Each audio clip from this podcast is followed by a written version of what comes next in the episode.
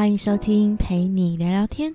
Hello，大家好，我是裴薇。不知道各位这周过得如何？我们的 Podcast 来到第六集了，也就是我们一起度过了六个礼拜三了，耶！先给自己一点掌声。今天的 Podcast 是今天录，今天出哦。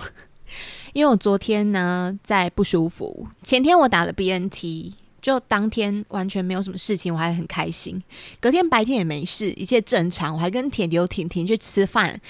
结果晚上差不多第二十九个小时的时候，一阵头晕呢，就是我要上捷运，然后我那时候心里想说完蛋了，副作用来了。对，就是没想到是在第二十九个小时后，轻飘飘的感觉。结果有点身体发热，我就吃了一颗那个退烧药，然后昨天晚上睡觉起来，今天就好多了，没什么事。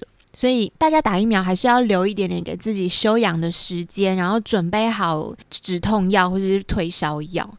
对，在十月二十四号的时候，不是下午一点多有发生了一个瑞士规模六点五的大地震嘛？不知道大家那时候在干嘛？本人我那时候正在主持婚礼，Oh my God！我真的觉得我在婚礼主持的生涯当中，真的遇到太多事情了。这一次的大地震又增添了一笔 记录。哎，这地震也太大了吧！在婚礼现场，那个天花板的音响啊都在晃，我真的是心脏快跳出来，就很担心那个音响会掉下来，然后砸到宾客。而且偷偷告诉大家，我本人是遇到地震会尖叫以及超级害怕的那种人。我的天哪，那个当下你只能想的就是安抚宾客的心情。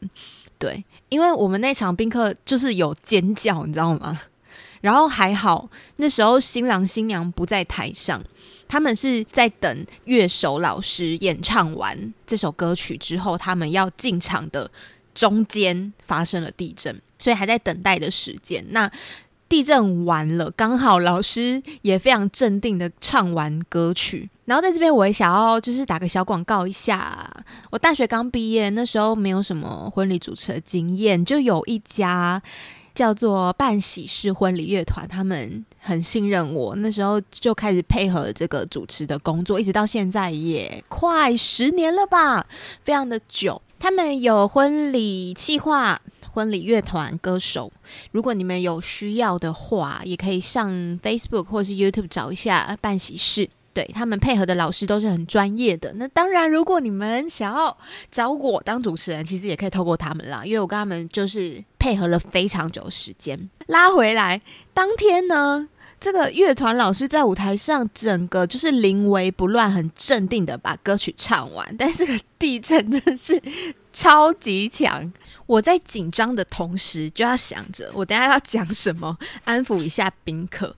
其实很好玩哦，在婚礼现场会遇到各式各样的突发状况，像刚刚发生的地震，其实也有很多的安抚人心的说法啦。例如说，幸福来的太突然了，或者是这场世纪婚礼，地牛也一起来参与咖了，就是你要把那个气氛转换一下。对，因为大家都会在一个很紧绷、紧张的状态下，你真的必须要安抚一下大家，尤其是在婚礼上面。那这些就是考验主持人的临场反应跟平常经验的累积，因为你没有遇到，你其实可能也不会想到，诶，竟然会发生这些事情。但也真的非常感谢，在婚礼主持这个工作上面，给了我很多考验，让我成为了一个很勇敢的人。今天来举几个我在婚礼上遇到的特殊事件：停电事小，吼。曾经有一场印象深刻，在夏天的餐厅里面，那种餐厅只要一没有冷气，就是闷热，大家就会开始躁动了啊，拿那个扇子出来扇风。诶，奇怪，就是有人会带扇子哦。然后麦克风没有电嘛，你要让大家知道现在的状况，所以必须要练就一身你在舞台上讲话可以传递到最后一个人的这种音量。不夸张诶，停电啦、断电啦，音响突然没有声音，这是在活动场上的家常菜啦。所以彩排是一件很重要的事情。嗯，那我也曾经遇过，哎，你们能想象吗？在婚礼上播出 A 片呢？我的天哪，这个是这个是你完全不可能会想到的突发事件吧？我就遇到了那天的状况是这样：婚礼上不是都会有迎宾的时间吗？也就是宾客会有半个小时陆陆续续进来会场。那个时候，在大荧幕上都会播放的是新人拍的美美帅帅的婚纱照嘛，然后搭配浪漫的音乐，做一个迎宾。那天使用的是新人自己的笔电，有些饭店会要求新人带自己的笔电，那有很多原因，可能他们没有音控，或是他们怕用坏新人的贵重物品，所以会要求新人自己带，然后并且请。他们找信任的朋友协助播放，这样。那那天就是用新郎的笔电，使用的呢是一个不知名的播放软体。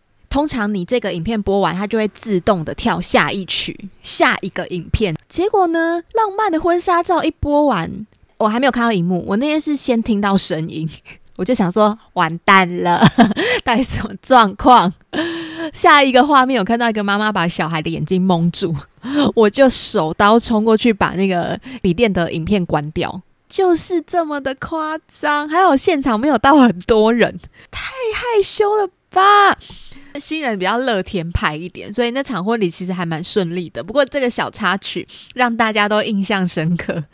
然后在刚开始结婚礼的时候，我还曾经一个人担任了灯控、音控。以及主持人的角色，就是你到现场才发现说，诶，他们没有音控哈，没有人可以帮忙播音乐，怎么办？这种状况就是本来都说有哈，有音控不用担心，有灯控没有不用不用担心，到现场才发现哇，诶，完全不是这个状况哈，所以我也很热心，想说啊，给他们一点气氛灯哈，我就欢迎新人进场，然后就手刀冲过去尾端，好一盏一盏把灯打开。好，走到前端的时候换音乐，自己再播下一曲，那个也是蛮特别的经验。不过通常是不会遇到啦，因为会先协调好说有没有音控，如果没有音控呢，就要请朋友帮忙，或者是主持人这边再找一个小管家，都是有方法去排解的。然后其实台湾的婚礼有很多种形式，哈，大街小巷穿梭过就知道五星级饭店的啦。板斗的啦，在家自宅做的婚礼啊，各式各样餐厅的啦都有。我觉得怎么样都好，也不是说一定要办在多豪华的婚礼。前阵子不是有个新娘在脸书 PO 说，男方喜宴要准备一桌两万多的流水席，然后他是想要在饭店办，而且是一桌三万元以上的喜宴。女方说她的朋友都是办三万以上，如果低于三万，她会觉得很丢脸。然后她就说：“我又没有要求你办顶级的六万一桌四万，你就哀哀叫不停，然后一直说太浪费。而且我们家亲朋好友也才十八桌，又不是上百桌。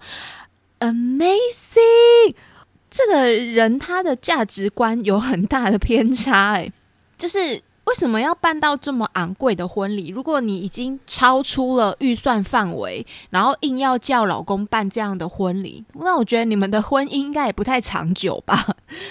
哎，流水席才好吃好啊，傻傻的！而且现在更何况一桌两万就可以办到很很好了，然后东西很好吃了。对，所以其实最近我就是哎，话锋一转，最近我在跟老公看婚礼的场地。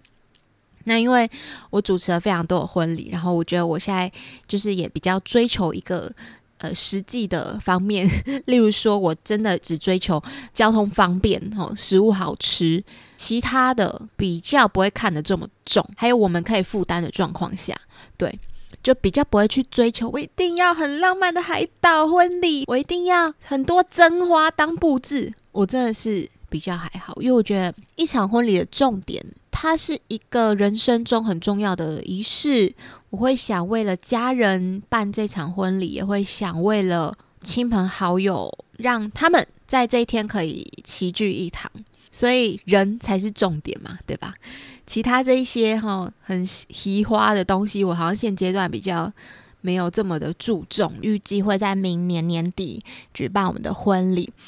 嗯，我觉得随着年龄的。增长办婚礼这件事情好像不会耽误了自己耶，突然觉得自己长大了，很感动。心态上也要做一点调整。你你是想要有一个伴的，你想要有一场婚礼的，你就去办吧，不要给自己留下任何遗憾了。嗯，好的，那今天就是先跟大家分享到这边，我们下礼拜三再见，大家再会。